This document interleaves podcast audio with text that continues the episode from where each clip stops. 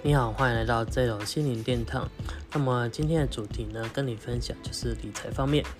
哦，那理财方面是最近有客户就是除了占卜之外，也跟我反映说，哎，他工作上啊都存不存不到钱怎么办？那其实这时候给他建议就是说，嗯，你可以记账，每天记账，然后记就是你每天的花费下来，哪一些是想要的，哪一些是必要的。那么你把它统计下来之后呢，经过一个月之后，你就可以知道哪些是想要，哪些是必要的。那么接着你就把那一些呢，就是想要的，就把它去除掉，那留下必要的。好，那么呢，这样就可以节省自己的开销，那又可以就是节流，那这样就可以存到钱。可是他有跟我反映说，只是这样他有在记账啊，可是记账呢，就是嗯，还是存不到钱，这怎么办呢？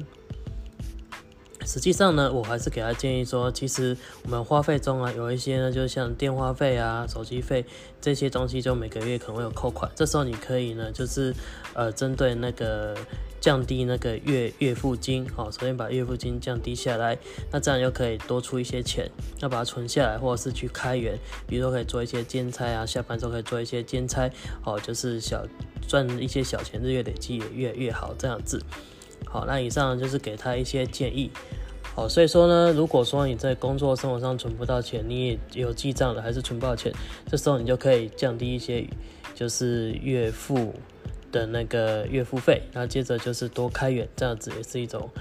不错的方法哦。好，以上是只有心灵殿堂的那个分享理财分享，那希望能够帮助到您。那如果说你有兴趣的话，你也觉得你。这个分享你也觉得不错，你可以把它分享给你的亲朋好友，那么让他们呢，因为你的分享而有所改变人生，这也是不错，也是做一件好事哦。好，我是自由心理电脑的杰森，那我们下一次见喽，拜拜。